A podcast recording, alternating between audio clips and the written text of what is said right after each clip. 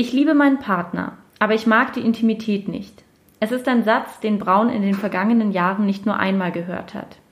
Viele Menschen sind verunsichert angesichts verständnisloser Reaktionen anderer und haben das Gefühl, irgendetwas würde nicht stimmen mit ihnen.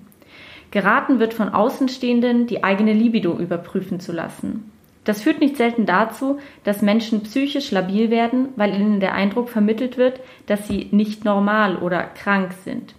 Der Leidensdruck ist bei einigen groß. Viele haben Angst vor den Reaktionen und davor, verlassen zu werden oder überhaupt darüber zu sprechen, dass sie mit anderen nicht intim werden wollen. Hallo und herzlich willkommen zu einer neuen Folge Unverschämt und Unbesprochen. Mein Name ist Laura Speth und auch dieses Eingangszitat verweist so ein bisschen auf das Thema von heute. Ein Thema, was wir eigentlich letztes Mal schon hatten, aber heute nochmal mit einem anderen Fokus uns anschauen. Es geht wieder um Asexualität und ich bin sehr froh, heute ähm, als Gästin Katharina bei mir zu haben. Hallo Katharina, schön, dass du da bist. Hallo. Ja, ähm, vielleicht bevor wir so richtig starten, vielleicht kannst du erstmal so ein bisschen was zu dir erzählen, wer du bist, was du machst. Ich bin Katharina, ich bin 24 Jahre alt und ich arbeite als Theaterpädagogin und bin in der politischen Bildungsarbeit tätig, mit einem Fokus auf Demokratiebildung, aber auch so diskriminierungskritische Bildung. Ähm, viel auch im Netzwerk von Schule ohne Rassismus, Schule mit Courage. Genau, sonst äh, lebe ich gerade in einem Hofprojekt in Niederbayern. Auch Corona-bedingt bin ich da hingezogen. Davor war ich äh, länger nomadisch unterwegs. Genau, und habe mich jetzt auch während Corona irgendwie gezwungen, durch zu viel Zeit, zu wenig Arbeit, wieder mehr mit meiner Sexualität beschäftigt und jetzt angefangen, mich als asexuell und auf jeden Fall auch auf einem aromantischen Spektrum irgendwie zu verorten. Genau, und wir sind quasi auch so in Kontakt gekommen, wie ich auch mit Leo, dem Gast der letzten Folge, in Kontakt gekommen bin, weil ich eine Anfrage formuliert hatte an den Verein Aktivista, ob sie GesprächspartnerInnen für mich hätten zum Thema Asexualität und Aromantik. Und da ähm, haben sich mehrere Leute gemeldet und ich fand das irgendwie ganz interessant, das einfach aus zwei unterschiedlichen Perspektiven mir anzuschauen. Und ja, bin froh, dass das jetzt heute stattfinden kann. Ich werde auch nachher vermutlich noch, weil du gerade Theaterpädagogik erwähnt hast, ich werde da vermutlich noch äh, eine Nachfrage stellen, weil interessiert, da interessieren mich einige Dinge sehr. Aber jetzt zum erst, zuerst mal zum Thema Asexualität und Aromantik. Vielleicht kannst du uns mal erzählen, wann und in welchem Kontext du zum ersten Mal von Asexualität oder Aro, also und Aromantik gehört hast. Also so ziemlich bewusst, ähm, also so der Moment, der mir in den Kopf kommt, das war auch eher eine unangenehme Situation, war mit einer Person, die mir gegenüber auch übergriffig war und die dann gemeint hat, so ja, äh, vielleicht sollte ich mal anfangen, mich irgendwie als asexuell Leuten vorzustellen oder so das von Anfang an zu sagen, damit ich denen nicht irgendwie falsche Erwartungen mache. Das war so schon ziemlich krass, auch das zu hören. Und das ist auch erstmal auf eher viel Widerstand gestoßen bei mir. So, das Aromantik war was, wo ich mich auch viel eher selber mit definiert habe, dadurch, dass ich auch irgendwie gemerkt habe, ich habe nicht so ein Bedürfnis nach irgendwie so diesem, was ich so gesehen habe, so romantische Zweierbeziehungen, irgendwie so dieses äh, Partner haben, so eine Person haben, die so, das ist jetzt mein Ein und Alles und mein ganzes Leben dreht sich um diese eine Person. Das war für mich eher klar, dass das so nicht meins ist und da habe ich mich auch teilweise so wohler mitgefühlt, habe das aber auch viel dann auch so, okay, ich will mich eher um meine Karriere kümmern und ich will mir eher viel arbeiten und deswegen war es für mich leichter auch mit sowas umzugehen, weil ich mir das dann so auch erklären konnte, dass ich da einfach kein Bedürfnis danach habe. Mhm. Und dann war es aber auch wieder so in so einer Questioning-Phase, weil ich auch gemerkt habe, dass so dieses romantische Beziehung mit Sexualität bei mir im Kopf auch einfach super stark verknüpft ist und dass ich gemerkt habe, so okay, es gibt schon Menschen, die mir was bedeuten. Irgendwie ist es anders als bei anderen Menschen, wo ich gerade so auch ein bisschen am Forschen bin, auf welche Art und Weise bedeuten mir Menschen irgendwas. Ja, das hatte ich ja auch in der letzten Folge schon mal so ein bisschen angesprochen, dass ja die Trennlinie da oftmals für einen selber oder in seinem eigenen Empfinden irgendwie gar nicht so klar zu ziehen ist. Also was betrifft jetzt Beziehung, was betrifft körperliche Nähe, was betrifft Begehren, Verlangen und so weiter. Und ich finde es irgendwie interessant, dass du deine erste Erfahrung mit dem Begriff Asexualität eigentlich mh, mm, in einer Situation hattest, wo dir das Label eigentlich von außen eher aufgedrückt wurde, ne? Ja. Kannst du ein bisschen was darüber erzählen, ob du dich in dieser Situation geschämt hast oder gedemütigt gefühlt hast oder wie, also wie, wie sich das angefühlt hat? Also ich glaube, ich habe mich auf jeden Fall nicht gesehen gefühlt in diesem Moment. Also auf jeden Fall nicht gesehen gefühlt, auch in dieser übergriffigen Situation, die da ja tatsächlich stattgefunden hat. Und das quasi, dass es quasi auch so, so negiert wurde, ich habe gerade mich irgendwie dir gegenüber scheiße verhalten, sondern es wurde so auf mich übertragen, so okay, es ist deine Schuld, weil ich habe deine Signale falsch gelesen, weil du irgendwie nicht kommunizierst, dass du das nicht möchtest oder weil du weil du nicht kommunizieren kannst, weil du nicht dich dich zeigen kannst. Und deswegen musst du jetzt so ein also für mich hat das sich in dem Moment super extrem angehört so Asexualität auch in dem Sinne von okay ich habe überhaupt gar kein Bedürfnis nach irgendwie körperlicher Nähe und will das überhaupt gar nicht haben. Das quasi so hingestellt wird, okay, wenn du jetzt nicht mit mir körperlich nah sein willst, dann musst du jetzt auch allen anderen Menschen erzählen, dass du das mit denen auch allen nicht kannst, weil es deine Verantwortung ist, irgendwie Menschen keine falschen Hoffnungen oder sowas zu machen. Ja, und ich meine, da wurden zum einen in der Situation deine Grenzen, einfach wie du schon selbst gesagt hast, krass übergangen. Und zum anderen klingt das für mich so ein bisschen nach einem Versuch von der anderen Person, also ein eigenes Verhalten, was halt eigentlich, also wofür man sich schämen könnte, weil man hat die Grenzen einer anderen Person verletzt, irgendwie, also diese Scham, die für dieses Verhalten entstehen könnte, abzuwehren, indem man halt sagt, nö, eigentlich bist du das Problem und eigentlich bist du irgendwie die komische und ja, also das wahrscheinlich hätte sich die Person eigentlich auch irgendwie geschämt und hat aber diese Scham abgewehrt, indem sie sie auf dich projiziert hat. Vielleicht kannst du erzählen, wie denn dann so in der Folge deine Auseinandersetzung mit dem Thema ablief und wie du dann auch so angefangen hast, irgendwie so deine eigenen Bedürfnisse und dein Verlangen und auch deine vielleicht eigene Grenzen oder so zu erforschen quasi. Ich glaube, das ist so immer so auch so ein Thema, mit dem ich mich nicht so gern auseinandergesetzt habe und das irgendwie immer auch sehr im Hintergrund mitgeschwommen ist und wo ich aber auch schon gemerkt habe, also ich habe mich halt irgendwie gerade dadurch, dass es für mich Thema ist, sehr viel auch mit solchen Konsensthemen und auch mit Beziehungsmodellen und sowas auseinandergesetzt und habe mich viel damit beschäftigt, was für Formen können Beziehungen haben. Hatte irgendwie auch viel zu tun mit Menschen, die irgendwie Polybeziehungen haben oder Beziehungsanarchie leben und habe eben geschaut, hey, wie können so, wie können so Beziehungsmodelle, wie kann körperliche Nähe auch auf verschiedene Arten gelebt werden und aber auch, auch gleichzeitig immer auch gerade eben mit diesem Sexuellen, mit so einem Ding im Hinterkopf irgendwie, vielleicht ist was nicht richtig mit mir, vielleicht bin ich irgendwie komisch und kaputt. Auch in meinem Theaterpädagogikstudium, wir haben da, wir waren an einer Schauspielschule, das heißt, hatten auch super viel eben mit dem Schauspielbereich zu tun und allgemein mit so einem äh, Kultur, die eher so, so diese klassische Stadttheaterkultur ist, wo das auch einfach alles super, super viel Thema ist und wo ich dann konfrontiert war, irgendwie mich ununterbrochen mit solchen Themen auseinandersetzen zu müssen, aber auf einer Ebene, wie ich es irgendwie gar nicht wollte, wo ich mich nicht gesehen gefühlt habe. Und das hatte dann eher immer so ein Gefühl von, okay, irgendwie passe ich einfach nicht rein, irgendwie bin ich einfach komisch und bin nicht gesehen.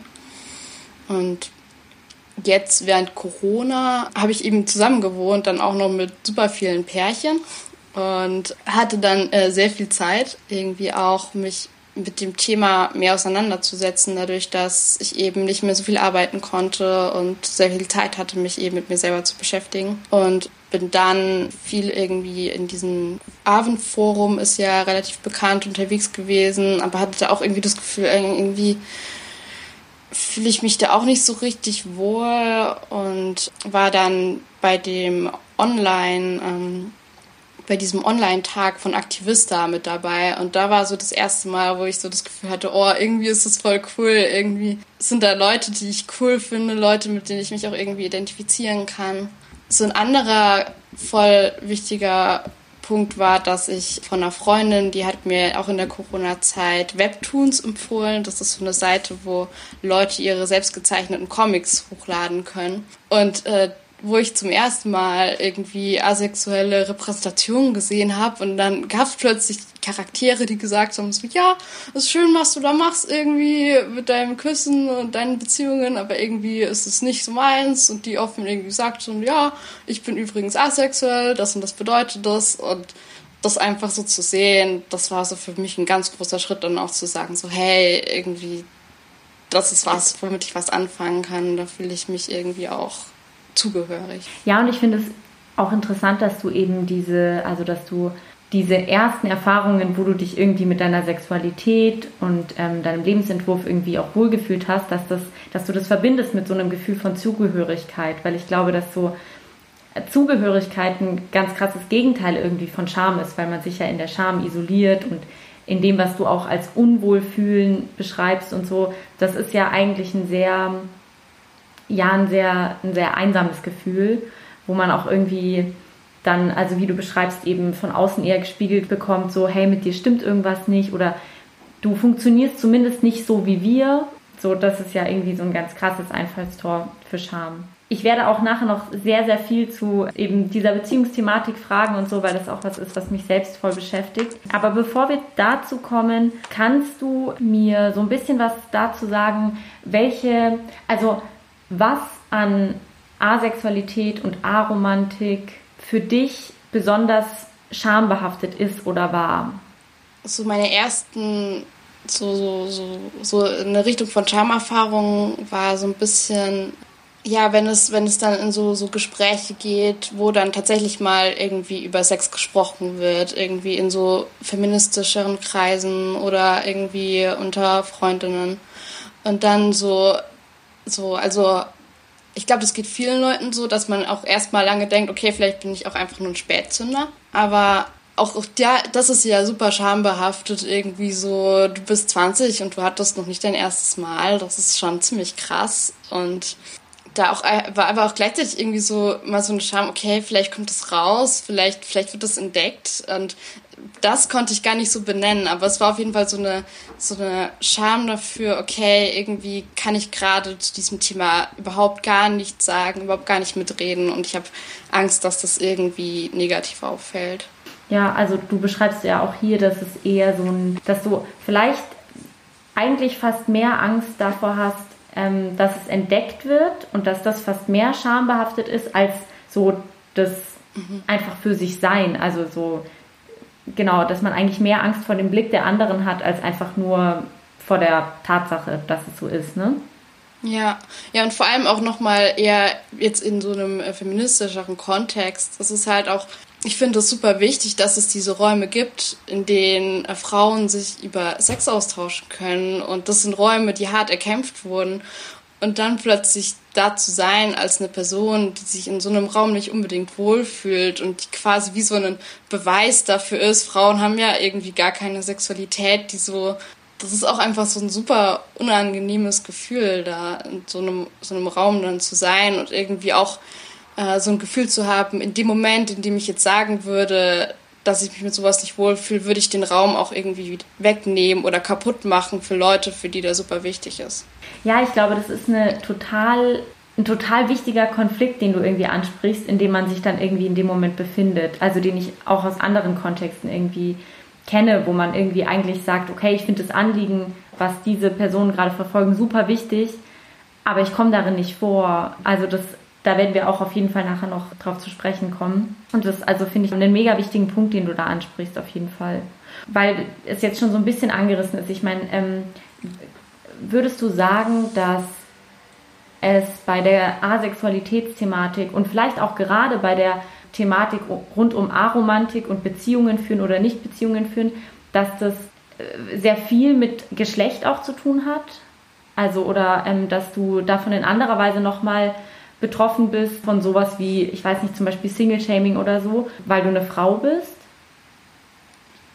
Also ich kann mir vorstellen, mm, es sind so, so Vermutungen von so klassischen Stereotypen, dass es wahrscheinlich tendenziell als männlich gelesene Person schlimmer ist, asexuell zu sein, weil man so ein klassisches Männerbild hat von Männer, die wollen doch immer und die sind so krass sexuell und äh, eher so gefühlskalt, wo es dann so, so ein klassisches Bild von, dass man hat von Aromantik eher reinpassen würde und dass eine Frau klassischer in so ein Bild von so asexuell, aber Romantik ist super, super wichtig im Leben reinpassen würde. Also da kann ich mir vorstellen, dass so unterschiedliche Erfahrungen gemacht werden in so einem Bereich. Hm. Ich weiß nicht, für, für mich persönlich ist es so in einem, in einem Alltag mit diesem aromantisch sein irgendwie nicht so sehr präsent, außer halt, wenn ich jetzt viel Zeit mit Pärchen verbringe, aber dann mehr in so einem Sinne von, okay, irgendwie bleibe ich übrig. Das war tatsächlich mehr so in meiner Zeit an der Theaterschule, weil und auch eben, ich wollte lange Schauspielerin werden, so wenn es darum geht, was sprichst du vor, was sprichst du für Monologe vor.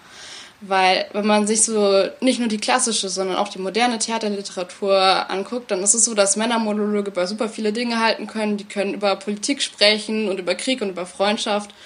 Und bei Frauen geht es eigentlich immer nur um Typen. Dann geht es darum, dass der Typ irgendwie sie verlassen hat oder dass sie den eintypen will. Oder in den modernen Monologen, dann geht es halt auch mal darum, dass sie Sex mit ihm haben will. Und äh, sonst gibt es aber tatsächlich nicht so besonders viele Themen, über die Frauen sprechen können. Und ich habe dann auch teilweise Männermonologe vorgesprochen, weil ich mich mit diesen Frauenmonologen nicht identifizieren konnte.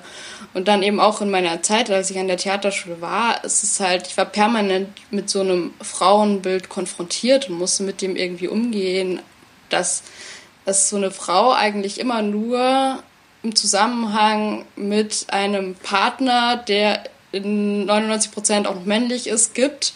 Aber so die Frau, die allein für sich irgendwie was macht, was so männliche Rollen machen können, das ist irgendwie so zumindest in meiner Wahrnehmung super wenig gewesen. Das finde ich so interessant, dass du gerade diese, also es gerade an diesen ähm, Rollen im Theater aufmachst, weil ich hatte mich letztes Jahr an der Schauspielschule beworben und hatte auch ähm, irgendwie Monologe vorbereitet und richtig viel Zeit darauf investiert, mir da wirklich zu überlegen, okay, mit welchen Monologen kann ich das irgendwie richtig rüberbringen, was ich will. Und ich wollte halt auch irgendwie, also auch irgendwie Frauen vorsprechen, weil ich ja zeigen können, also zeigen wollte, dass ich das auch kann. Ähm, und es ist mir wirklich schwer gefallen, einfach da Monologe zu finden, wo ich mir nicht denke, okay, ähm, ich möchte jetzt hier einfach nicht 15 Minuten darüber sprechen, dass ich auf diesen Typ stehe oder so. Also äh, das ist super schwer. Das ist richtig krass, dass du das ansprichst. Ich habe auch dann ganz viele männliche Rollen einfach gespielt. Ja. Ja, ja und also bei uns waren es dann halt, also es gab dann so, so Showing-Woche, wie hieß das, wo dann ähm, quasi alle Klassen so ihre Sachen gezeigt haben und wir Theaterpädagogen waren dann auch immer mit dabei. Irgendwie mussten uns den ganzen Tag lang Monologe anschauen und äh, dann waren auch die meisten Personen dort Frauen und dann schaust du dir halt einfach mal zwei Stunden an, wie rumgeschmachtet und äh, Menschen gewalttätig gegen sich selber sind, weil irgendein Typ sie nicht mag und sowas. Also es ist, es ist einfach richtig, richtig krass, so ein destruktives Bild auch von, von Beziehungen, das da auch immer noch ganz, ganz tief mit drin steckt. Mhm. Und ich glaube halt, dass genau in solchen Momenten bemerkt man irgendwie so stark den Unterschied zwischen so einer Vorstellung von sich selbst als Frau, die man irgendwie hat, ähm, und dann eben diesem gesellschaftlichen Bild. Und ich habe sehr lange gebraucht und bin da auch immer noch nicht so weit, dass ich sagen kann, ich kann so meine Vorstellungen davon irgendwie leben, ohne Scham zu fühlen. Also ich schäme mich nach wie vor ganz, ganz oft dafür, dass ich diesen Bildern nicht entsprechen kann. Geht es dir da ähnlich oder wie, wie nimmst du das wahr? Ich glaube, ich habe inzwischen auf jeden Fall so einen besseren Umgang damit gefunden. Ich hatte das auf jeden Fall ganz lange, gerade eben in der Zeit, in der ich viel vorgesprochen habe und viel mich mit Theater beschäftigt habe, dass ich dann auch teilweise gesagt habe, okay, du musst jetzt weiblicher werden und dann versucht habe, mich da so, so rein zu, zu zwängen oder ganz lang war es auch so, dass ich dachte, okay, ich muss irgendwie sehr figurbetonte Klamotten anziehen, damit ich zumindest irgendwie weiblich wirke und habe mir dann nicht erlaubt, irgendwie so Kapuzenpullis und sowas anzuziehen. Auf der anderen Seite hatte ich aber auch sowas von, ich möchte auch gar nicht als Frau wahrgenommen werden. Also auf einer Ebene von, ich möchte eigentlich und ich sage jetzt mal verallgemeinert auf Typen, weil ich da eben mehr die Erfahrung gemacht habe. Ich möchte von denen auch gar nicht als Frau gesehen werden. Im Sinne von, ich möchte nicht von denen als so potenzielle Partnerin, potenzielle Sexobjekt wahrgenommen werden, sondern ich möchte mit auf so einer Kumpelebene wahrgenommen werden. Also so, wie sie halt mit Typen umgehen, dass ich genau so auch gesehen werden möchte und diese Erfahrung machen möchte. Und habe dann auch lange überlegt, oh, soll ich mich jetzt überhaupt, also fühle ich mich überhaupt als Frau, definiere ich mich überhaupt als Frau, eben gerade aus so einem, wie möchte ich wahrgenommen werden, Kontext heraus. Ja, also das, da finde ich mich gerade selber sehr stark drin wieder, weil ich das auch irgendwie ähnlich erfahren habe und auch bis heute einfach noch manchmal damit zu tun habe, dass man irgendwie so komisch es jetzt klingt oder vielleicht auch so unfeministisch es klingt, von Männern irgendwie auf Augenhöhe wahrgenommen werden möchte und nicht als, wie du sagst, irgendwie also auf, auf, auf Sexualität oder sowas reduziert werden möchte. Und dann, also habe ich auch eine sehr lange Zeit so meine, mein, mein Frausein irgendwie einfach so abgespalten oder irgendwie abgelehnt, weil ich irgendwie nicht so richtig wusste, wie damit umgehen. Und das war dann wiederum, weiß nicht, ob es dir da ähnlich ging, krass mit Scham verbunden, weil ich halt wieder nur gemerkt habe, egal wie ich es mache, ich passe mhm. nicht in dieses Muster rein. Und sowas hat bei mir immer irgendwie Schamgefühle getriggert. Ja, voll. Oder auch eben, weil du meinst, so ja, äh, so antifeministisch. Also das, da hatte ich auch so meine Phase. Ich hatte so eine, so eine Gruppe von Jungs und denen bin ich viel abgehangen. Und dann hieß es so, ja, die Katha ist voll der Kerl, die Katha darf mitkommen. Und äh, dann haben wir uns irgendwie regelmäßig getroffen und über Frauen hergezogen. Und irgendwie, dann ging es darum, wer ist der größte Jäger und wer hat was mit den meisten. Aber ich war quasi akzeptiert auf einer Ebene, in der ich nicht als Frau gesehen wurde, in der ich nicht als potenzielles Gejagtes von diesen Jägern gesehen wurde. Und das hat mir, also ich habe mich da super wohl gefühlt in diesem Zeitraum und auch gerade durch so so eine Abwertung von irgendwie Liebesbeziehungen, die da auch stattgefunden haben, war das dadurch irgendwie so ein Raum, wo ich mich akzeptiert gefühlt habe, auf einer Ebene, wo ich mich anders nicht akzeptiert gefühlt habe. Und gleichzeitig habe ich mich super scheiße verhalten. Also das ist, heute könnte ich sowas nicht mehr machen, weil ich dazu mich zu viel mit solchen Sachen beschäftigt habe. Aber zu merken, so, okay, ich, ich tue auch super schnell bei solchen Mechanismen mitziehen, einfach aus so einem Wunsch akzeptiert zu werden und so einem Wunsch irgendwie auf so einer Kumpelebene gesehen zu werden. Das ist schon krass. Also da bist du definitiv nicht alleine, wirklich. und du hattest vorhin auch erwähnt, eben sowohl in deinem Wohnkontext als auch sonst einfach in deinen sozialen Beziehungen, dass du irgendwie einfach oft mit vielen Pärchen äh, zu tun hast, in einem Raum bist und da gibt es dann halt auch diese bestimmten Gesprächsthemen. Es wird oft einfach über die Paarbeziehung gesprochen und wie das sich das Zusammenleben gestaltet und Sexualitätsthemen und so weiter. Und manchmal ist es ja auch voll okay und passt auch voll und manchmal vergessen, also vergessen die Leute dann aber, dass es halt auch noch was anderes gibt, außer dieser romantischen Zweisamkeit. Wie ist es in solchen Situationen für dich dann und würdest du sagen, dass das vielleicht auch Momente sind, in denen du dich irgendwie schämst oder vielleicht mal früher geschämt hast, dafür, dass du da eben in dieses Muster nicht, nicht rein, reinpassen möchtest? Also da ist auf jeden Fall schon Scham da, also auf so einer Ebene von Unsichtbarkeit. Also ich habe das Gefühl, gerade eben, also nicht nur in so Zweierbeziehungen, sondern allgemein in so romantischen Beziehungen, dass häufig die Leute nur sich gegenseitig als Teil dieser Beziehung sehen und nicht sehen, dass diese Beziehungen aber größer sind. Und das ist meistens wird es sichtbar in dem Moment, in dem die Beziehung auseinandergeht wo es dann darum geht, okay, wer kriegt welche Räume, wer kriegt welche Freunde im krassesten Fall, wo dann Leute irgendwie nicht mehr Zeit zusammen verbringen können und das aber auch ein soziales Umfeld mit beeinträchtigt. Und gleichzeitig ist es aber auch schon davor da, also das macht was mit den Leuten, die mit im Raum sind, wenn diese, diese Paarbeziehungen da sind. Und diese Paarbeziehungen kriegen super starken Fokus und da wird super viel behandelt, aber gleichzeitig sind auch noch ganz viele andere Beziehungen mit da.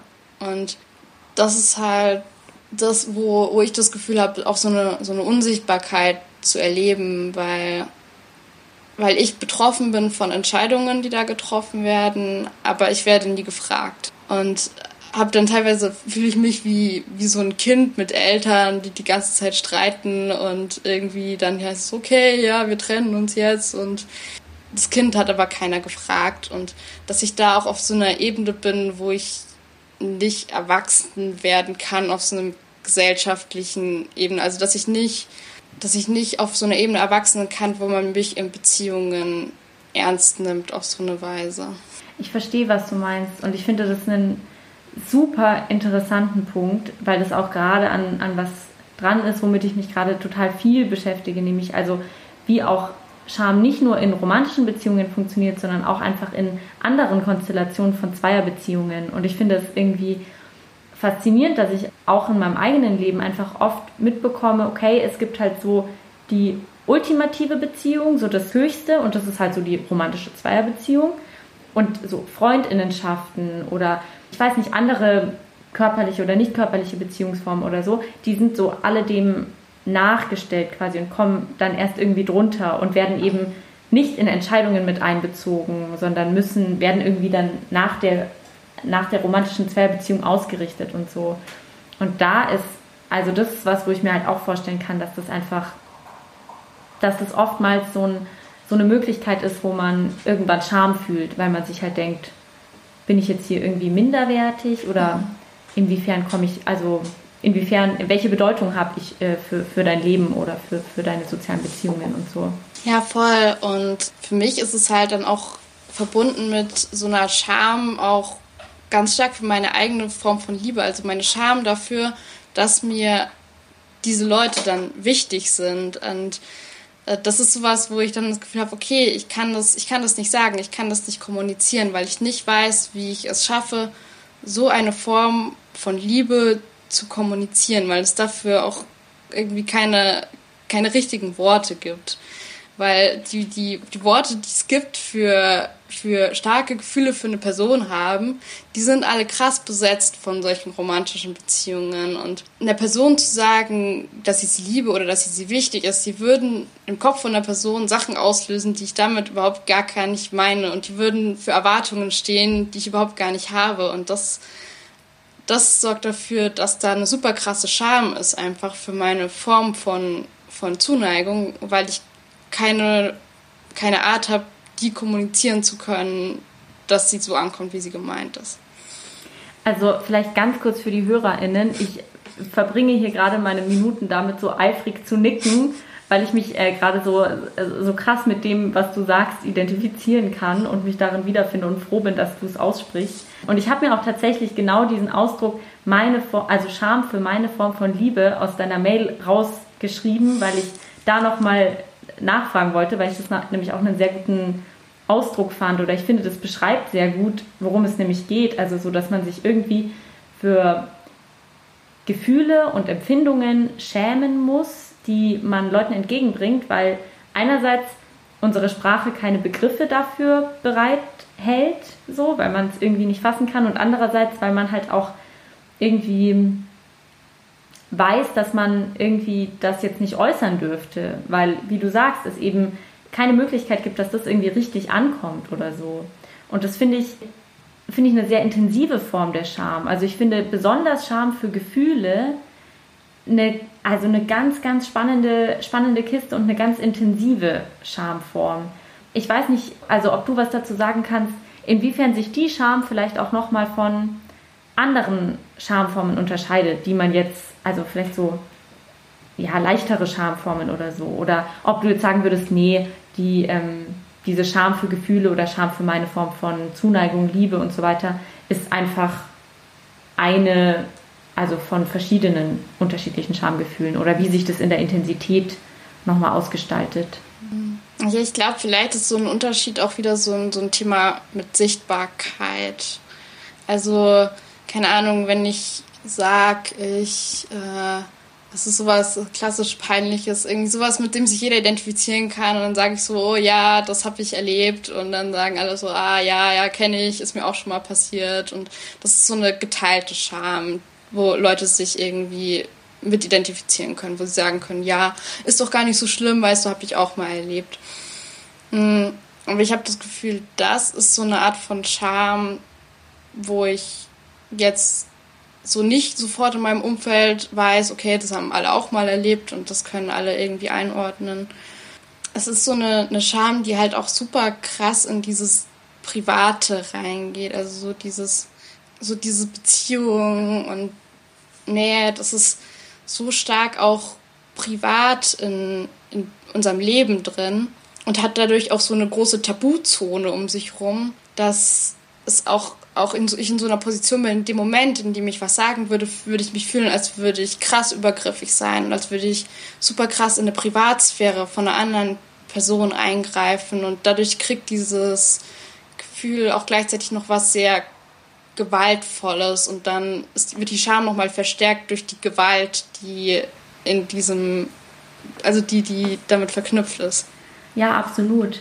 Und ich glaube, das ist vielleicht auch so ein bisschen, also hat viel viel damit zu tun, wie wir insgesamt gesellschaftlich einfach über Gefühle sprechen. Also eigentlich ist unsere Gefühlssprache auch relativ arm, wenn man mal Alltagssprache anschaut. Und dann ist es natürlich eben, wie du sagst, einfach eine, eine ganz krass tabuisierte Zone, eine sehr intime Zone und so, wo öffentlich wenig drüber gesprochen wird, wo teilweise in Freundinnenschaften ganz wenig drüber gesprochen wird und so, was dadurch ja immer noch mehr diesen, diesen gewaltvollen Charakter eben bekommt. Mich würde noch mal interessieren, also gerade wenn man irgendwie auch in einem Umfeld ist, wo einfach ja viele Leute ihre romantische hetero-Beziehung führen oder so, wenn du da über deine Sexualität sprichst oder auch eben über Aromantik sprichst, wie reagieren Menschen darauf? Oder wie haben vielleicht auch Menschen reagiert, als du ihnen das erste Mal von dem Thema erzählt hast? Also ich habe tatsächlich noch nicht so super viel darüber gesprochen. Also ein Kontext, in dem ich drüber gesprochen habe, ist, wir haben so eine Gruppe, wo wir uns mit feministischen Themen besprechen und äh, da dachte ich dann irgendwann so, ähm, das war erst vor kurzem, okay, jetzt möchte ich mal irgendwie drüber reden und irgendwie meine Perspektive einbringen. Und da war es dann so, dass es auch super entspannt war. Also in dem Moment ähm, waren alle Leute super offen und es war ein Ohr da irgendwie für meine Gedanken und meine Sorgen und die hatten Raum und mh, mm, das war also es war echt entspannt. Also das ist auch so ein Ding, wo ich mir dann auch denke, so, oh ja, irgendwie hat das auch, meine Erfahrungen vielleicht auch weniger Berechtigung, weil in den konkreten Situationen, in denen ich mit Menschen drüber geredet habe, habe ich nie irgendeine Form von schlechter Erfahrung gemacht aber trotzdem ist das Gefühl da, ich kann und darf nicht drüber sprechen. Hast du Ideen, warum dieses Gefühl trotzdem da ist?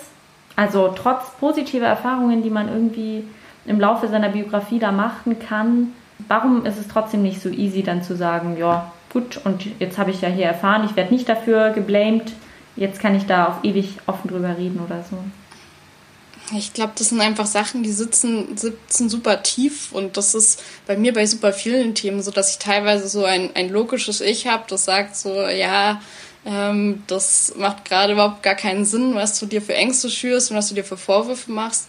Aber es ist trotzdem immer noch so eine, so eine unlogische Stimme da, die super viel Druck macht und die sagt, hey, du kannst es nicht, du darfst es nicht und egal mit wie viel Logik man so einer Stimme beikommt, die wird nicht weniger oder vielleicht wird sie mit der Zeit ein bisschen weniger, aber die ist mit Logik auch irgendwie nicht zu besiegen. Ja, ich kann, ich kann nachvollziehen, was du meinst und ich glaube, ich habe ähm, irgendwann dann auch so ein bisschen angefangen anzuerkennen, dass es eben diese Logik, also logische Stimme gibt und die hat ja vielleicht auch manchmal sogar Raum und auf die kann man manchmal sogar hören. Und dann gibt es aber, finde ich, auch oft vom Umfeld so relativ subtile Gesten, die teilweise gar nicht böse intendiert sind oder so, aber wo dir trotzdem wieder das Gefühl vermittelt wird, so, du bist zwar okay vielleicht, aber du bist halt trotzdem anders und ähm, mhm. du bist auch tendenziell schon eher defizitär und du hast da schon irgendwie ein Problem und vielleicht bist du auch doch ein bisschen krank oder so. Und von so subtilen Gesten, da finde ich, also die prägen sich extrem ein und da ist es dann halt auch schwierig, quasi diese logische Stimme auch emotional wirksam werden zu lassen und so mit sich selbst fein zu sein und sich dann nicht mehr dafür zu schämen und dann offener darüber zu sprechen oder so, weil es halt immer noch diese subtilen Gesten gibt, die trotzdem einfach passieren, von denen du ja auch schon einfach einige, einige genannt hast, die in so einem Alltagsumgang irgendwie manchmal vorkommen. Ja, voll. Und gerade eben auch auf so einer, so einer Humorebene passiert sowas richtig, richtig schnell. Also, äh, dass dann irgendwie mal schnell gesagt wird, ja, irgendwie du bist ja eh gegen alle Beziehungen, haha, voll lustig. Und was dann auch gar nicht irgendwie bös gemeint ist in so einer Ebene, aber was trotzdem so ein Gefühl einfach verstärkt. Ja, ich finde, da ist auch einfach dieser, so ein Vorwurf zu nennen, den man mal so schnell raushaut, der aber richtig hart sitzen kann, und zwar so der Vorwurf an eine Frau, prüde oder frigide zu sein. Das, also, da musste ich jetzt gerade sofort dran denken, sowas ist dann manchmal auch lustig gemeint, aber Leute checken halt nicht erstens, was das für einen Kontext eigentlich hat, beide Begriffe, ähm, und auch wie das einfach trotzdem bei der Person ankommt. Diese, also das sind ja super, super negativ besetzte Begriffe. Weil du es vorhin mal, äh, mal kurz angesprochen hattest, dass du irgendwie auch immer noch einfach in diesem Prozess bist, sich damit auseinanderzusetzen, mit, diesem, mit dem ganzen Thema. Ähm, würdest du sagen, weil das sowas ist, worüber ich auch sehr viel nachdenke und wozu auch Leo in der letzten Folge was gesagt hat, begreifst du Sexualität als also so ein Kontinuum oder irgendwie einen Prozess oder was Veränderbares oder ist das eher was, wo du sagst, okay, nein, das, das hat man und man findet es quasi heraus, wie es ist? Oder ja, wie, wie würdest du das äh, versuchen zu fassen? Also ich glaube schon, dass es, dass es veränderbar ist auf so einer Ebene, von dass man zu unterschiedlichen Zeiten unterschiedliche Bedürfnisse hat. Und ich glaube, es würde uns auch viel leichter fallen, wenn man mehr von Bedürfnissen als von feststehenden Konzepten ausgehen würde. Und ich glaube aber trotzdem, dass es auch leichter wäre, wenn, wenn man auch nicht gezwungen wäre, sich so, so die, zu definieren und so festzulegen. Also ich hatte auch äh, eine Situation mit einer Freundin, ähm, die hatte immer nur Partnerinnen und dann ähm, war sie mit einem Typen zusammen und sie war, hat so gemeint, so, oh, ich habe so Angst, irgendwie das irgendwie im Freundeskreis zu erzählen, weil dann denken die anderen vielleicht, ich habe mich nur wichtig gemacht und irgendwie, dass ich, also dass das halt auch solche Sachen so, so existieren und mit denen muss man irgendwie umgehen.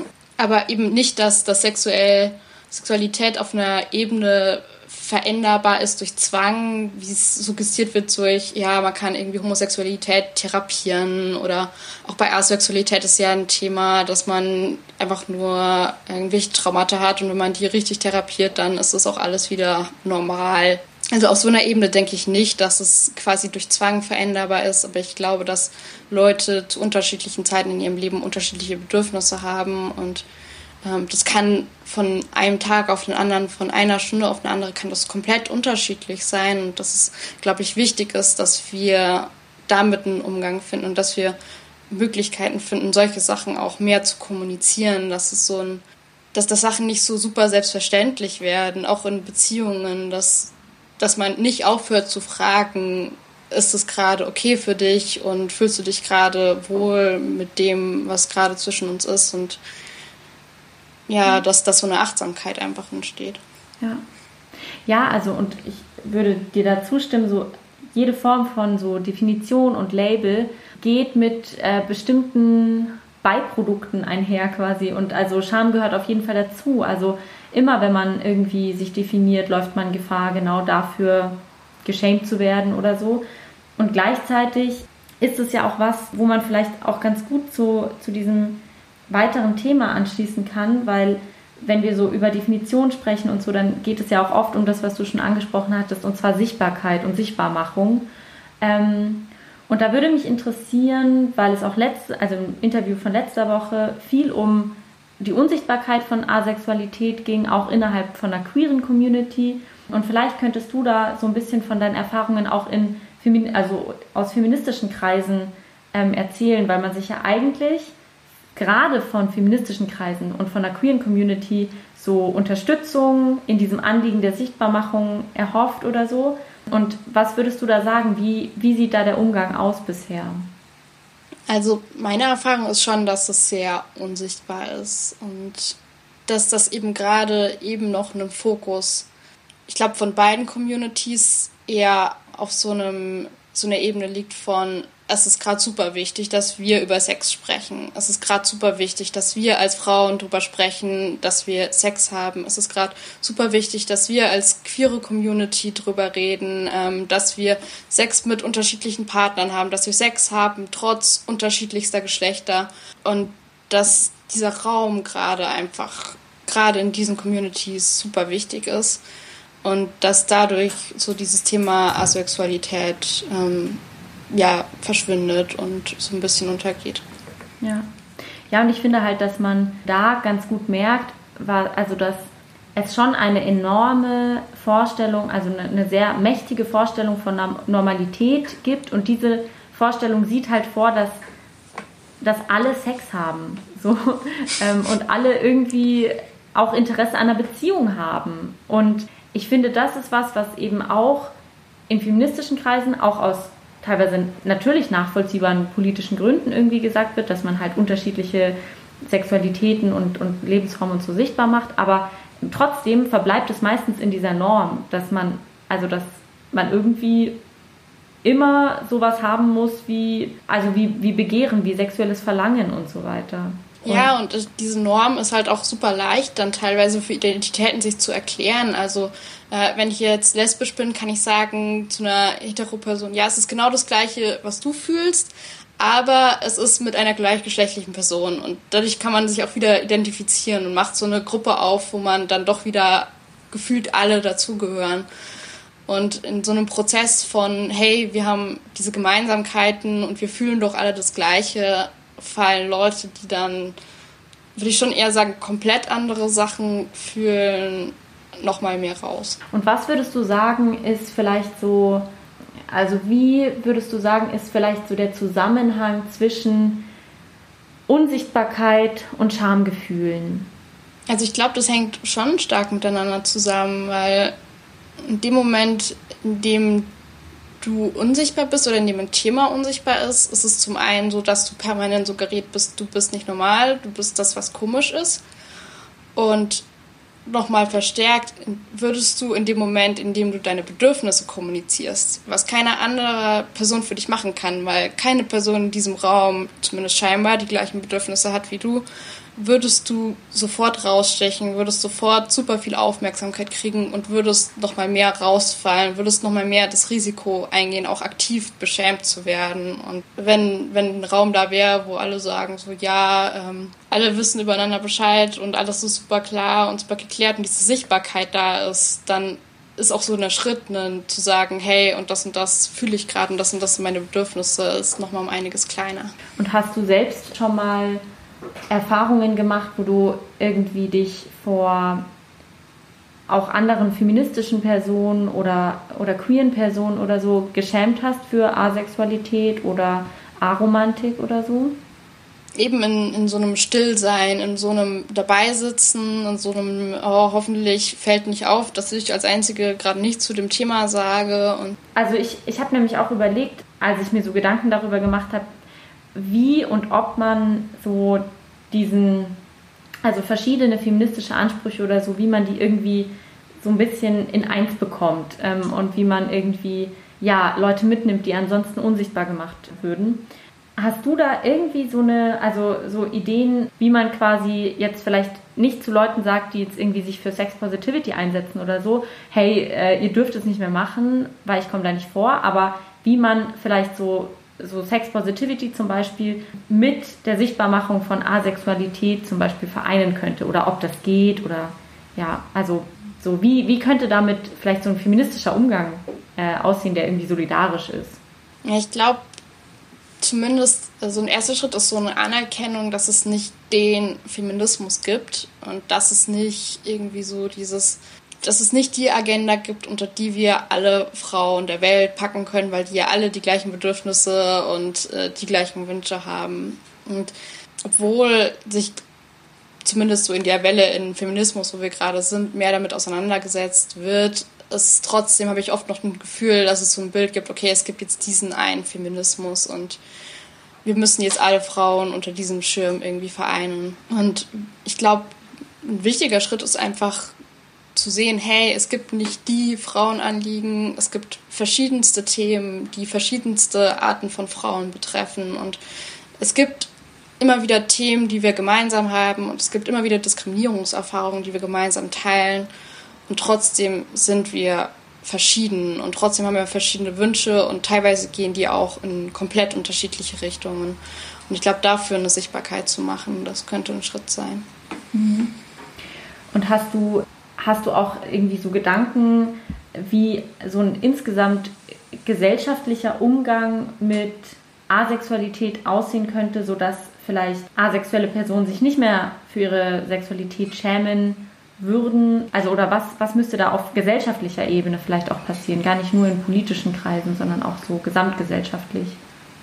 Ich glaube, aber das ist so ein richtig großer Schritt, dass Leute wirklich nachhaltig anfangen, ihre Norm von Beziehungen aufzukratzen. Und das, das fühlt sich an wie so, so, ein, so ein richtig, richtig großer Schritt. Das ist noch ein weiter, weiter Weg, aber dass so, einen, so eine politische Auseinandersetzung wirklich so weit geht, dass Leute anfangen, sich damit auseinanderzusetzen, was für Normvorstellungen haben sie von Beziehungen. Und das ist was, was nicht nur eben asexuelle und aromantische Menschen betrifft, sondern das betrifft super, super viele Menschen. Und die Art auch gerade mit, mit Geschlechterrollenbildern, wie wir Beziehungen leben, wie wir in Beziehungen reingehen, mit was für Vorstellungen. Da ist so viel Potenzial auch möglich von, wie wir anders irgendwie miteinander umgehen, was für was für Formen von Beziehungen wir mehr sehen und mehr wertschätzen können und ja, wie, wie so ein Zusammenleben nachhaltig aussehen kann. Und ich glaube, das ist ein richtig weiter Weg bis dahin. Aber ich glaube, das wäre was, wo alle davon stark profitieren könnten. Ja, und wo vor allem auch alle was zu beitragen können. Also so, man kann, also jeder Mensch kann die eigenen Wertvorstellungen und äh, Lebensvorstellungen irgendwie zumindest hinterfragen und mal einen Schritt zurück machen und überlegen, okay, mit welchen Vorstellungen gehe ich hier überhaupt in die und die Situation rein oder ähm, genau, wie, wie lebe ich überhaupt Beziehungen und so. Hast du da zufällig, also weil ich habe dazu neulich ein Buch gelesen, was ich richtig krass gut fand und was, äh, was, was, was für mich auch so ein kleiner Eye-Opener war, wo ich mich danach auch sehr verstanden gefühlt habe. Und zwar von Gunda Windmüller, Weiblich, ledig, glücklich, glaube ich. Er sucht nicht, so heißt es genau. Ähm, und da ging es halt ganz viel um so Single-Shaming, um ja die Stigmatisierung von alleinstehenden Personen, die halt keine PartnerInnen wollen und suchen und wie auch immer. Und es ging halt so ganz stark auch um diese Erzählungen, die überhaupt von Beziehungen vorherrschend sind. Und ähm, hast du da vielleicht auch noch irgendwelche Lektüre-Tipps oder ähnliches, wie man vielleicht so eine Auseinandersetzung starten könnte? Ja, tatsächlich gibt es da einfach super, super wenig bis gar nichts. Ich habe gehört, es gibt einiges im englischsprachigen Bereich. Es gibt im deutschsprachigen Bereich ein Buch über Asexualität, das jetzt im Januar rauskommen soll. Ja, was, was für mich tatsächlich so dieser Punkt war, waren diese Comics auf Webtoons. Also da war auf jeden Fall für mich so eine, so eine Sichtbarkeit mit dem Thema da. Ja. Hm.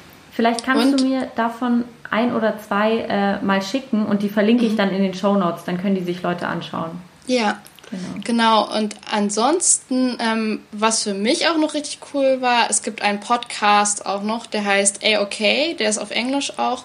Und da werden ähm, verschiedene Menschen aus dem aromantischen und asexuellen Spektrum interviewt. Und das sind wirklich so komplett unterschiedliche Menschen und die sowas auf komplett verschiedene Weise leben. Und das war für mich auch nochmal richtig cool zu sehen, okay, es gibt nicht so dieses eine Lebensprinzip, sondern das ist so divers und ähm, vielfältig. Also das war für mich auf jeden Fall auch noch so eine Quelle, die mir sehr viel geholfen hat.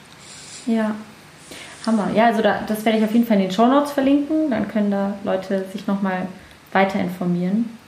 Jetzt nochmal so ein bisschen, weil du ja eben irgendwie auch aus dem Theater kommst. Du hast dich äh, sehr viel mit wahrscheinlich auch kulturellen Erzählungen von Romantik, Liebe, Sexualität und so beschäftigt. Was würdest du sagen, sind da so vorherrschende Bilder und wie, wie bestimmen die vielleicht auch so ein bisschen unser, also unser individuelles Verhalten?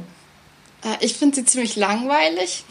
So zumindest äh, das Theater, mit dem ich mich beschäftigt habe, habe ich das Gefühl, das sind die gleichen Geschichten, die immer wieder neu erzählt werden, aber die sehr, sehr fokussiert sind auf eine sehr männliche, sehr weiße, äh, sehr heteronormative Geschichtserzählung. Hast du da so ein hm. Beispiel? Ja, also so, so die klassische ist ja so Romeo und Julia, das hat jeder gleich im Kopf, wenn man irgendwie an Theater denkt. Ähm. Aber auch, ich habe auch das Gefühl, wenn es so in, in moderne Theaterliteratur reingeht, ist es, also was ich vorhin erzählt habe, du findest kaum einen Frauenmonolog, in dem es nicht darum geht, dass es irgendeinen Typ gibt. Oder in meinem zweiten Jahr ähm, sollte ich ein Jugendstück für zwei Personen inszenieren. Und ich hatte mir vorgenommen, ich möchte gerne eins machen, in dem es nicht um Liebe geht das muss man erstmal finden. Das ist unglaublich, unglaublich schwer. Gerade eben in einem Jugendtheaterbereich hast du das immer irgendwo mit drin. Ich glaube aber, dass es halt so, so viele Geschichten gibt, die einfach nicht erzählt werden, dass man dafür halt mal andere Leute auf Positionen lassen müsste, wo sie ihre Geschichten erzählen könnten. Aber ich glaube, unsere Kultur könnte sehr, sehr stark davon profitieren, diversere Geschichten zu erzählen. Und Vielleicht würden dann auch wieder mehr Leute ins Theater gehen. Ja, voll. Aber es ist halt auch ein, ein krass strukturelles Problem. Also du hast da einfach eine, eine Führungsebene, die zu einem großen, großen Prozentteil weiß und männlich ist. Und es ist halt dann auch ein, ein Kreislauf von, wer schafft es überhaupt an eine Schauspielschule, wer schafft es überhaupt irgendwie was zu verlegen, was dann inszeniert werden kann wer schafft es überhaupt, irgendwie Regisseurin zu werden. Und dadurch sind die Strukturen auch einfach sehr stark verhärtet, wo, wo es schwer ist, dann in so einem klassischen Theaterbetrieb Raum zu schaffen für diversere Erzählungen. Ja, und also ich glaube, das eine ähm, ist eben diese, diese strukturelle Ebene, die du jetzt gerade schon so perfekt äh, dargelegt und angesprochen hast. Und das andere ist halt auch, was, was ich immer spannend finde, dass eine bestimmte Erzählweise sehr dominant ist. Und in dieser Erzählweise zum Beispiel kommt interessanterweise Scham eigentlich nicht vor. Also es, es werden ganz, ganz wenige Geschichten bis gar keine anhand von negativen Emotionen erzählt. Also Wut schleicht sich gerade so ein bisschen mehr in den Diskurs, was ich voll gut finde, aber so Scham ist immer noch nicht so ganz angekommen. Und da mhm. schließt auch noch so eine Frage dran, was ich vorhin meinte, mit dem ich werde dich noch zu, zu dieser Theaterthematik befragen. Weil in meiner Vorbereitung auf diese Schauspielschule vorsprechen sollte ich eine eigene Szene schreiben und ich wollte halt Scham darstellen. Und mir ist aufgefallen, wie krass schwer das überhaupt ist. Also wie man Scham auf Bühnen bringt, weil halt Scham schon so krass diesem zuwiderläuft auf einer Bühne zu passieren. So, das, das, das, entzieht sich da voll. Hast du irgendeine Idee, wie man, also wie, wie man Scham darstellen könnte? Das ist jetzt natürlich voll aus dem Kontext. Aber das ist eine richtig coole Frage. Ja, ähm, ja also so Bilder, die ich im Kopf habe, ist so, so ein Einpacken Mhm. Ähm, also so, so viel auch mit, mit Verstecken, aber so, so mehrfach einpacken. Also so, wenn man sich mehrfach zusammenklappen könnte und eine Kiste stecken könnte. Ja. Und die Kiste mit dann so Gaffertape. Ja. also so, sowas, mhm. aber auch sowas, was so, so, so, so, äh, so kriechend ist, so, so von der Körperlichkeit, so, so was, was sich sträubt im ganzen Körper und was so, mhm. so raus will und gleichzeitig rein will. Das ist so, so ein Bild, das da bei mir im Kopf ist. Hammer, das Bild finde ich toll. Ich, also an alle Leute, die was mit Theater zu tun haben, setzt euch da mal dran und überlegt euch, wie man Charme darstellen kann. Das ist nämlich, ich glaube, das ist wichtig. So. ja, es ist spannend, dass du so sagst. Das ist tatsächlich was, äh, was ich schon auch so sehe. Also Schmerz ist super viel da, Eifersucht ist super viel da. Mm. Also super viele Emotionen, die nach außen gehen, auch auf auf andere Personen. Aber mir fällt keine Situation ein, in der ich so wirklich eine, eine Figur gesehen hätte auf einer Bühne, die sich, die sich schämt. Ja. Ja, also ich bisher eigentlich auch nicht. Ähm, und das finde ich auch bezeichnend für so den gesellschaftlichen Umgang mit Scham, weil also man findet auch dafür irgendwie ganz wenig Darstellungsweisen und bisher auch wenig Sprache. Aber ich glaube, vielleicht wird sich da auch was tun in den nächsten Jahren. Schön wäre es. Ja, und vor allem gerade wo auch das Theater, also an sich hat das Theater ja super viel mit Charme zu tun. Also es geht super viel darum, irgendwie Tabus zu brechen oder auch, auch gerade in der Theaterpädagogik sich mit Scham auseinanderzusetzen und zu gucken, wo sind da so deine Grenzen, wo ist deine Komfortzone, wie kannst du da irgendwie versuchen, die zu erweitern, wie kannst du damit umgehen und auch so ein Image gleichzeitig von so Schamlosigkeit, von, also ich kann mir auch auch schwer vorstellen, dass so eine, so eine Akzeptanz für eine Scham da ist in einem Schauspielerinnenberuf. Also, dass sowas da sein darf, auch, auch gerade so in unserer, in unserer Kulturindustrie, dass, dass eine Person sagen darf, hey, ich mache das nicht, weil ich mich dafür schäme. Das kann ich mir auch super schwer vorstellen. Ja. Ja, weil ja eigentlich irgendwie erwartet wird von SchauspielerInnen, dass sie so das, das Ultimum an Flexibilität sind. Und da passt natürlich Scham nicht rein, weil Scham ja auch immer so Grenzen absteckt irgendwie.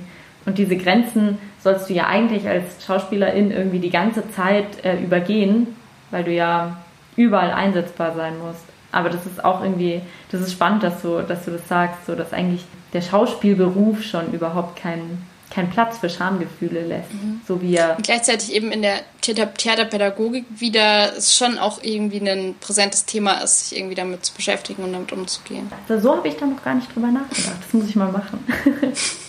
genau, ich, ich glaube, ich habe alle Fragen gestellt, die ich hatte, außer die zwei klassischen Fragen.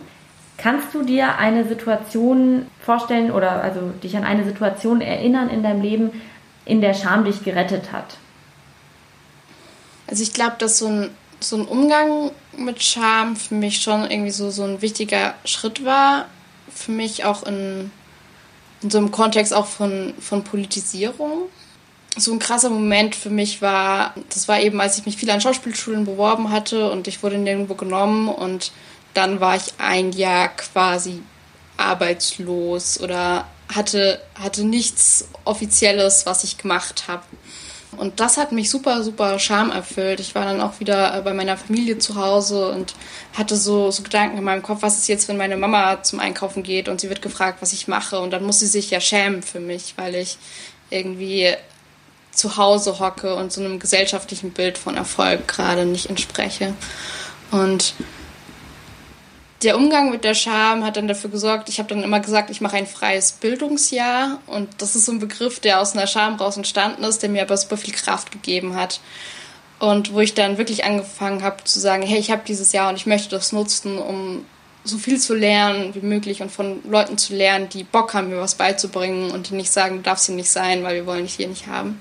Das war eben auch die Zeit, wo ich angefangen habe, mich zu politisieren, auch aus so einem Gefühl raus, okay, du passt gerade so gar nicht mehr rein. Und da war, glaube ich, Scham sehr, sehr wertvoll für mich. Das finde ich äh, voll das schöne Beispiel. Das ist auch was, äh, womit ich selber viel zu tun habe oder wo ich, wo ich auch neulich drüber nachgedacht habe, so dieses, dieser Umgang, wenn man eine Phase in seinem Leben hat, also diese, das, was immer so als Lücke im Lebenslauf mhm. irgendwie gehandhabt wird, was der Sache aber irgendwie nicht gerecht wird und wo, also was super schambehaftet ist eben. Und ich finde es auch spannend, dass du dann irgendwie den Gedanken hattest, äh, wenn meine Mutter sich für mich rechtfertigen muss. Also dass es dann teilweise gar nicht um eine Rechtfertigung mhm. geht, die man selbst machen muss, sondern dass man sich quasi, dass sich andere Leute für einen schämen könnten, weil man das, weil man irgendwie gerade eben ja der gesellschaftlichen Vorstellung von Erfolg nicht nachgeht oder entsprechen kann oder so. Das ist ein total interessantes Beispiel. Das berührt auch so ein paar Sachen, die ich gerne noch im Podcast machen würde. Und kannst du, also hast du noch Ideen und Anregungen, ähm, welche Schamthemen oder schambehafteten Themen dich interessieren würden, über was du mehr erfahren wollen würdest? Es gibt so eine Sache, die finde ich ziemlich interessant, was ich so bei mir erlebe, aber auch in meinem Umfeld. Und zwar ist es so eine Scham aus einer privilegierten Position raus. Also gerade wenn man anfängt, sich mit so diskriminierungskritischen Themen zu beschäftigen und sich mit seinen eigenen Privilegien auseinanderzusetzen, war es bei mir so, dass, dass dann auch so ein Schamgefühl für die eigenen Privilegien da ist und dass das aber auch teilweise, habe ich das Gefühl, dazu führt, dass man sich nicht wirklich damit auseinandersetzen kann. Also was man häufig auch hat, irgendwie so Beispiel Thema Übergriffe in der linken Szene, wo man dann sagt, so, nee, wir setzen uns ja schon auseinander, deswegen gibt es das bei uns nicht mehr. Oder auch so einem so einem Bild von so Antirassismus. Wir sind ja nicht gegen Geflüchtete, wir sind ja die Guten. Und wo man dann versucht, sich permanent auch so, so darzustellen, als hätte man keine Privilegien oder als würde man so ganz, ganz bewusst mit denen umgehen, wo ich schon das Gefühl hatte, das ist auch, auch mit so Scham verknüpft oder auch so, so einem größeren Kontext von, so wenn es in Richtung Geschichtsscham geht, so eine Scham für die deutsche Geschichte, wo ich das Gefühl habe, es gibt keinen guten Umgang damit oder es, ist, es gibt keine Art, mit sowas umzugehen, wo man gefühlt wirklich konstruktiv mit so einer Scham umgehen kann, wo man sagt, okay, jetzt tun wir nicht entweder in so einer Scham verharren oder leugnen alles, was passiert ist oder versuchen das irgendwie umzudrehen, dass wir ja nicht die Bösen waren, sondern dass man sagen kann, okay, ich bin total diskriminierend sozialisiert worden, das ist ein Teil von mir, den werde ich nie loswerden, aber wie kann ich mit sowas umgehen, ohne mich dafür zu schämen die ganze Zeit? Das sind richtig interessante An Anregungen. Ein paar habe ich auch schon auf meiner Liste, gerade so diese Auseinandersetzung, wenn man irgendwie so ein, ja, dieses Bedürfnis hat, sich Anführungszeichen richtig zu verhalten, wie das dann auch manchmal eben die Auseinandersetzung mit diesen wichtigen Themen eigentlich behindert, weil man halt es auf keinen Fall an sich ranlassen möchte, dass man sich, also dass man sich teilweise rassistisch verhält oder dass man ja auch äh, überholte Geschlechterbilder und so mhm. hat und verkörpert und danach handelt und so. Ja, voll. Ich glaube, gerade auch bei so einer Verwendung von Sprache, wenn ich dann so gerade in meinem Verwandtenkreis so immer so dieses Thema so, ja, und jetzt dürfen wir irgendwie Wörter nicht mehr sagen. Also so eine Angst auch dafür, beschämt zu werden und eine Unsicherheit, die so, so die Sprache, mit der man aufgewachsen ist, weiter verwenden zu können. Das ist so, so ein super spannendes Thema, wie man mit sowas umgehen kann. Mhm. Also das werde ich auf jeden Fall mitnehmen. Da habe ich äh, richtig Bock, sowas zu machen. Und ja, hast du noch äh, irgendwas, irgendwas, was du loswerden äh, möchtest? Ja, vielen Dank für, äh, an dich auf jeden Fall, dass du diesen, diesen Podcast machst. Ich höre ihn immer sehr, sehr gern an. ja, das freut mich und ähm, mir bleibt echt nur dir zu danken, weil dieser Podcast lebt einfach von äh, Leuten, die mir Input geben, die mir diese Fragen beantworten, die sich da irgendwie mit mir Gedanken machen und so. Und ich bin echt einfach mega dankbar, dass du dir jetzt auch ähm, so viel Zeit für mich genommen hast und auch irgendwie so offen und ehrlich geredet hast und vor allem irgendwie so krass interessante Gedanken geäußert hast. Also ja, es war ein sehr schönes Gespräch für mich. Vielen Dank. Ja, für mich auch. Ihr findet die unterschiedlichen Hinweise in den Show Notes und wenn ihr möchtet, ihr könnt mir gerne auf Instagram unter ak.unverschämt folgen. Da gibt es immer noch so ein paar Hintergrundinfos zu dem Podcast. Und ja, äh, wir hören uns nächste Woche. Vielen Dank fürs Zuhören.